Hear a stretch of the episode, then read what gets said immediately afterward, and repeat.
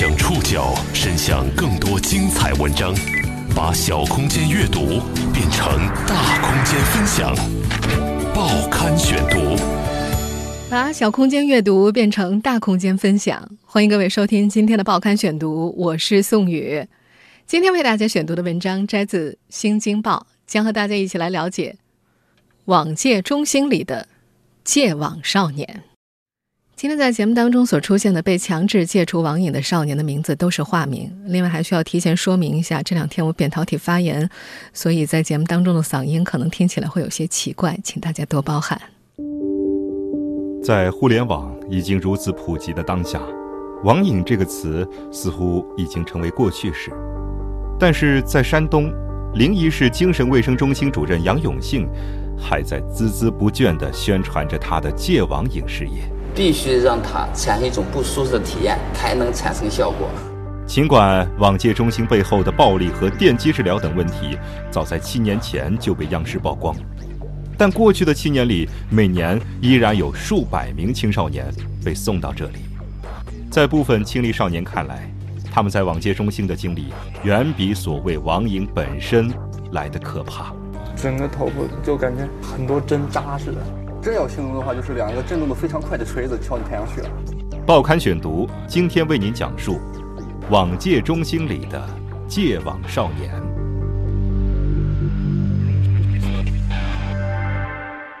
在十六岁的付南看来，这两年他无异于经历了一场噩梦。由于被父母认为染上了网瘾。从二零一四年夏天到今年八月初，傅南被家长三次强制送到了位于山东临沂的网络成瘾戒治中心。在这里，他过着近乎军事化管理的生活，接受电击治疗。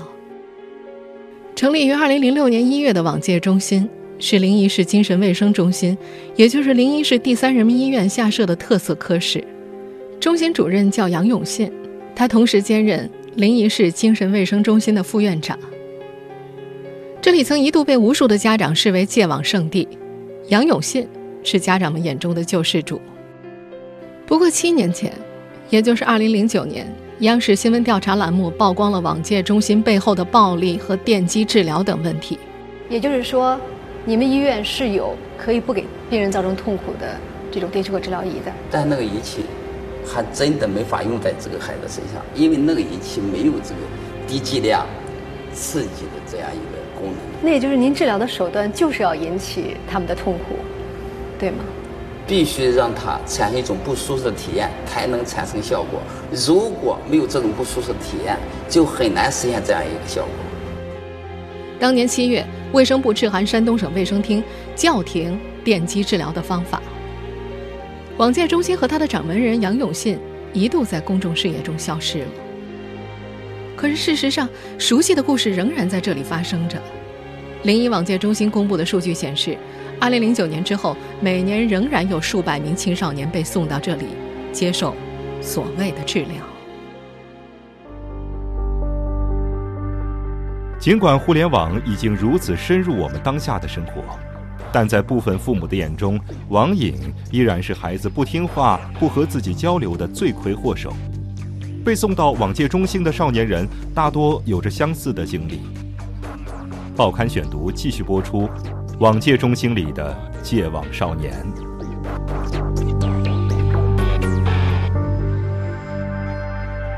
付南第一次被强制送到网戒中心是在二零一四年的夏天，当时他十四岁。那年七月底的一天，吃过午饭过后。从补习班回家的傅南被父亲强行拉上了车。傅南的父亲回忆，他本想一直开到临沂，但孩子又哭又闹，最后只好把孩子送回了家。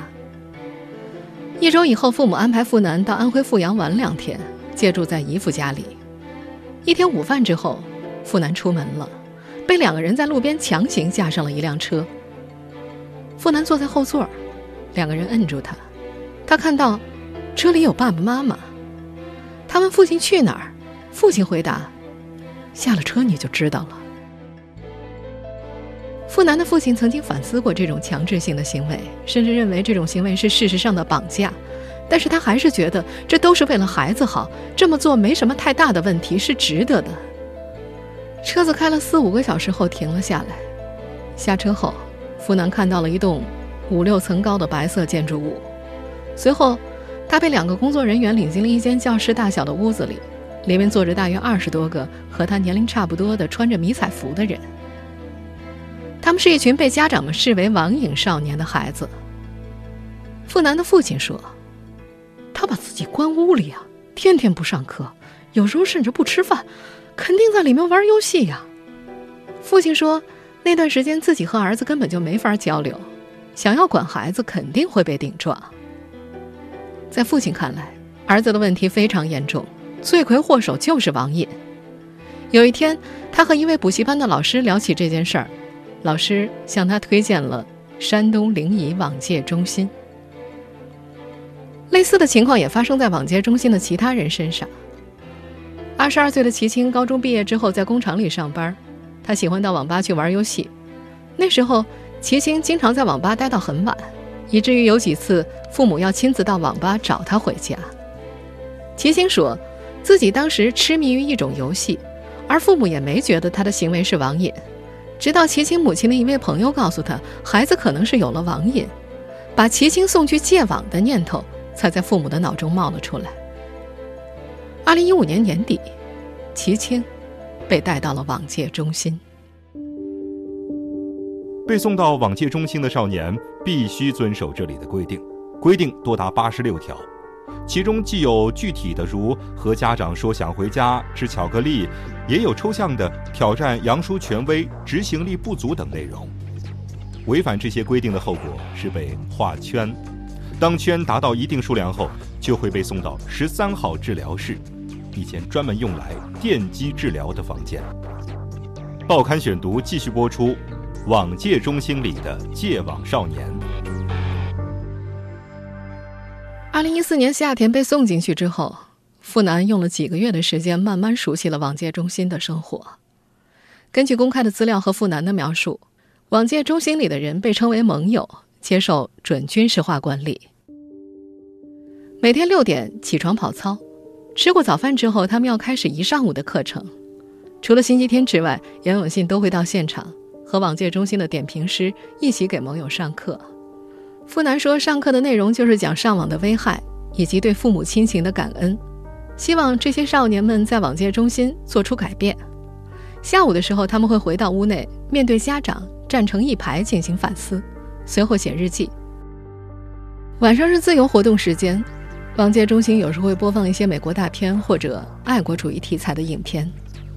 在接受治疗期间，每一位盟友都需要一名家长随身陪伴，家长和孩子们一起上课，并负责照看孩子们的饮食起居。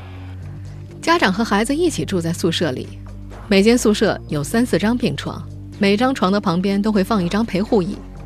晚上，家长们睡床上。孩子们则在陪护椅上入睡。齐星说：“杨永信对此的说法是希望孩子们能够吃苦，吃得苦中苦，方为人上人。”付南和齐青都表示，网戒中心有一个家长委员会，除了盟友互相监督之外，家长委员会也会负责监督盟友接受治疗期间的行为。在盟友出院之后，他们还会每隔半个月联系一次盟友的家长，以了解盟友的最新情况。根据公开资料以及付南等人的描述，网戒中心有多达八十六条规定，其中既有具体的，比如和家长说想回家、吃巧克力，也有抽象的挑战杨叔权威、执行力不足等内容。这里所说的杨叔，就是杨永信。违反这些规定的后果就是被画圈，当圈达到一定数量之后，就会被送进十三号治疗室，一间专门用来电击治疗的房间。根据齐青回忆，盟友中的班委被电击的标准是五十个圈，普通人是十五个。当然，在这家网戒中心是不会直接说电击治疗的，而是用体验治疗或者点线钳这个词来代替。上课的时候，杨永信给家长讲体验治疗的过程，在他的描述里，电击之后丝毫没有疼痛，只是麻了。付南的父亲也说。上课的时候，杨永信有时会遭到新家长和新盟友对电击的质疑。杨永信会用从未出现过安全事故和电击之后孩子们都改变得更好了来说服大家。据富南父亲的描述，很少有对杨叔不信服的人。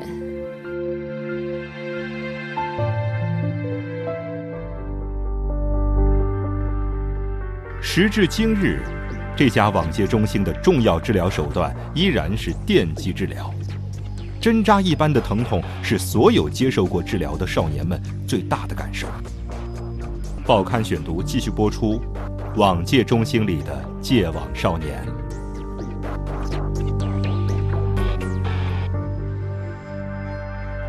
被送进网戒中心半个小时之后，福南便在十三号治疗室接受了一次电击治疗。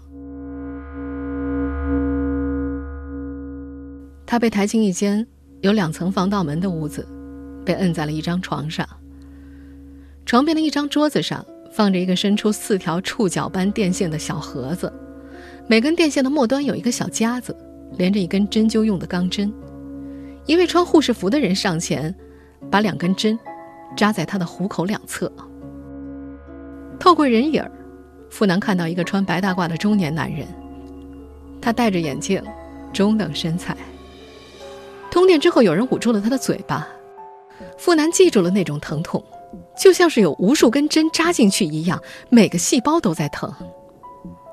当时，那个穿白大褂的中年男人告诉他，在网戒中心至少要坚持六个月，还问他是否有信心坚持下来。听到傅南回答有信心的声音很小，男人挥一挥手说：“声音有点小啊，看来信心不足。”其他人又把傅南的嘴巴捂住，他只好大声的喊：“有信心。”事后，傅南才知道，那个穿白大褂的男人就是杨永信。齐青对于电击治疗疼痛感的记忆几乎和傅南是一致的。他说，那个时候自己眼前就像是电视机的雪花一样，已经看不清楚了。类似的对电击的描述，早在2009年就已经出现在了央视的新闻调查节目里。在我们听到的这集叫做《网瘾之戒》的新闻专题里，几个被所谓治愈出院的网瘾少年，在被问到电击太阳穴是什么情形的时候，是这样回答的：整个头部从这儿到这儿就感觉有电，全部都很多针扎似的。这个过程持续多久？持续了有四十分钟吧。四十分钟？对，中间有二十分钟是在是在电的，然后有二十分钟是给你缓缓的。那你当时身体什么感觉？呃，就是剧烈的疼痛啊，然后抽搐啊。你当时身体的这个抽搐有多严重？还能记得吗？必须要人按住啊。你向我形容一下那个被电刺激的时候身体的感觉。不好形容这个，嗯，自自自己做才明白这个，没没没法形容。真要形容的话，就是两个震动的非常快的锤子敲你太阳穴，你感觉，然后眼里边就是看睁不开眼睛。你当时会叫喊吗？叫不出来，嘴张不开。与之相对比的是，在之前的视频里，前来体验的记者只被电击了一秒就惊呼出声。有感觉？什么感觉呢？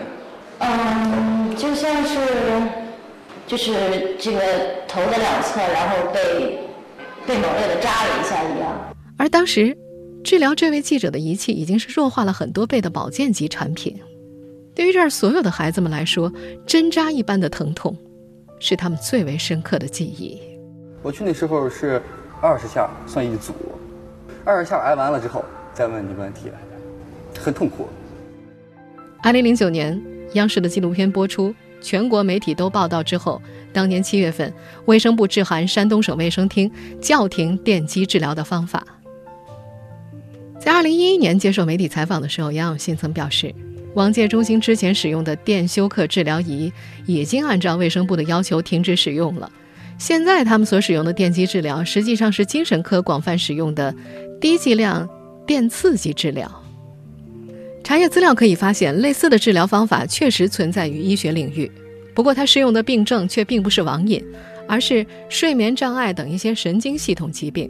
而且大多数情况之下，这种治疗方式仅被作为一种辅助疗法使用。而在使用的过程当中，也并不会带来像傅南、齐青等盟友们此前描述的那种疼痛感。那么，目前这家网戒中心的电击治疗是否依然在使用2009年被曝光的早已被淘汰的技术呢？2016年8月13号、14号，《新京报》的记者多次拨打网戒中心的电话，均无人接听。山东省临沂市卫生局也暂时没有做出回应。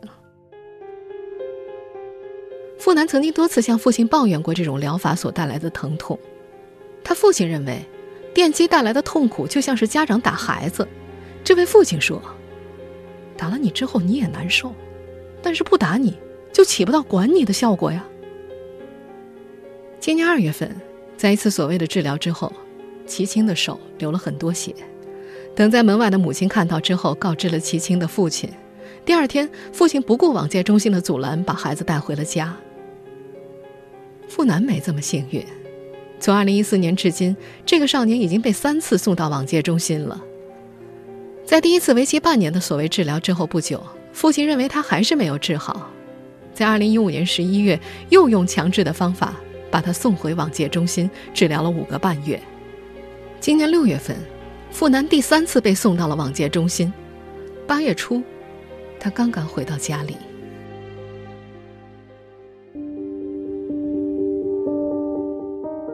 在这个互联网时代，网戒中心的掌门人杨永信依然在大力宣传他的网瘾治疗手段。对其深信不疑的家长，认为他挽救了网瘾孩子和家庭，甚至当地官方也将这种手段宣传为填补国内空白，在国际上具有显著创新性，建议进一步扩大推广应用。报刊选读继续为您讲述网戒中心里的戒网少年。公开资料显示，五十四岁的杨永信在临沂市精神卫生中心工作三十多年，从事精神分裂症、抑郁症等精神疾病的研究和临床治疗工作。而真正让他为公众熟知的，还是电击治疗以及所谓的戒网事业。零八年的时候，杨永信以网瘾少年们的救世主姿态，突然出现在了公众面前，先是在当地人口中传开。然后上了央视的《战网魔》纪录片，最后被推上了舆论的风口浪尖。那时，关于这家网戒中心有这样一段视频资料，展现了杨永信近乎神迹般的戒网瘾效果。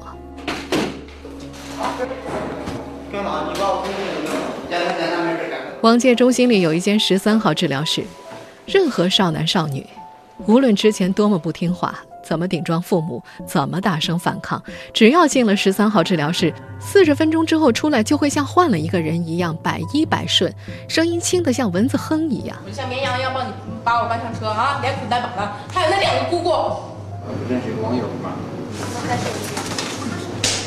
今天你怎么来的？你是别去撒。有的甚至当场下跪向父母认错。当时听信宣传的父母对这里趋之若鹜，纷纷用强的、用骗的、用拐的、用绑的，把自己不争气的孩子带到这里，交上一大笔治疗费，指望着孩子能在这里改过自新，彻底成为别人家的孩子。那你们送他来之前，有没有跟他好好的沟通过？有，就知道这里有一种电击的方法，知道吗？嗯。这个你们能接受吗？能接受。嗯嗯，因为为了孩子好。在2009年的那档纪录片当中，面对外界的好奇，杨永信毫不讳言地详细描述了治疗的过程。我说：“哎，现在开始了哈，这一碰的瞬间，嗯，他就产生这样一个体验。你爸爸妈妈为什么把你送到这里来啊？不知道。你怎么来的？问我。我真的不知道吗？来的。然后我说我被我妈骗来的。然后他就说，那好吧，咱再继续治疗吧。”然后，哇，我就跟他理论。嗯。接下来他就直接打断，就给我电。知道为什么？因为我上网。玩游戏对吗？不对。你不对，你爸妈把你送到这里来，你认为错了吗？你妈骗你这一次，你骗你妈多少次啊？觉得委屈吗？你还抱怨父母啊？不抱怨，不委屈了。说话得小心点。那能不能很好在这配合治疗呢？行。那你是因为恐惧才顺从的？对。最时间最长的，往往需要一个多小时的沟通。说这是惩罚吗？这是惩罚还是治疗？嗯。然后说是惩罚，然后直接就又电，然后再问我，这还是惩罚吗？我那我只能说治疗了。有没有孩子在你这么说的时候说，比如我还是不愿意留下来，或者我不愿意，那你怎么办？很简单，你要反复的给他循循善诱。二零零九年媒体曝光之后，杨永信和他的戒网事业曾经一度在公众视野中消失了。但是根据媒体报道，二零一一年，杨永信入选了山东省“十一五”卫生系统功勋人物总评榜。也是在同一年，他所编著的《用心戒网瘾》在科学出版社出版发行。二零一五年，有媒体还发布了杨永信永远坚信每个孩子都是天使的专访。在那期专访当中，杨永信说。一些媒体或个人总是用外行人的视角来评价专业性很强的东西，并且指责此前的一些报道把治病救人的医学手段渲染成令人恐怖的摧残或者酷刑，使得戒治网瘾的探索一度受到阻碍，甚至差点夭折。今年四月底，山东省临沂市科技局在网戒中心召开了由临沂市精神卫生中心承担的科研课题。网瘾戒治综合干预教育模式的研究科技成果鉴定会，鉴定委员会得出的结论是，科研成果综合技术填补国内空白，在国际上具有显著的创新性，居国际先进水平，建议进一步扩大推广应用的范围。网戒中心在十周年官方主页上曾经公布过一组统计数据，在二零零九年之后。网戒中心的收治人数经历了两年下滑，却在2012年之后节节攀升，2015年达到接近900人的新高。他们对外公布的所谓治愈率一直稳定在六成以上。傅南的父亲对杨永信有着高度评价，他认为杨永信挽救了网瘾孩子和家长，更是为中华民族的复兴事业做出了贡献。他说。自己觉得对方身上有一种奉献精神，这种爱心不是每个人都能具备的。他还认为自己的孩子在网戒中心有了很不错的变化，孩子会自己主动认识到以前的一些事情做的不对，认识到自己有网瘾。然而，在亲历者们看来，这里是另外一种景象。傅南、奇经等人说。他们在网戒中心所经历的，远比所谓的网瘾本身来的可怕。在他们的描述当中，那是一种没有安全感的生活。今年年初才出院的齐青说：“没有进去过的人是无法体会里面的那种恐怖。”曾在七年前接受网戒中心治疗的鲁平，现在在英国留学。直到现在，他依然记得那种由于疼痛所带来的恐惧感。出院之后，他变得非常没有安全感。鲁平说：“特别多疑，尤其是刚回来那段时间，我谁都不信。家里面来客人，我会把自己锁在屋子里，刀就放在我的枕头下面。”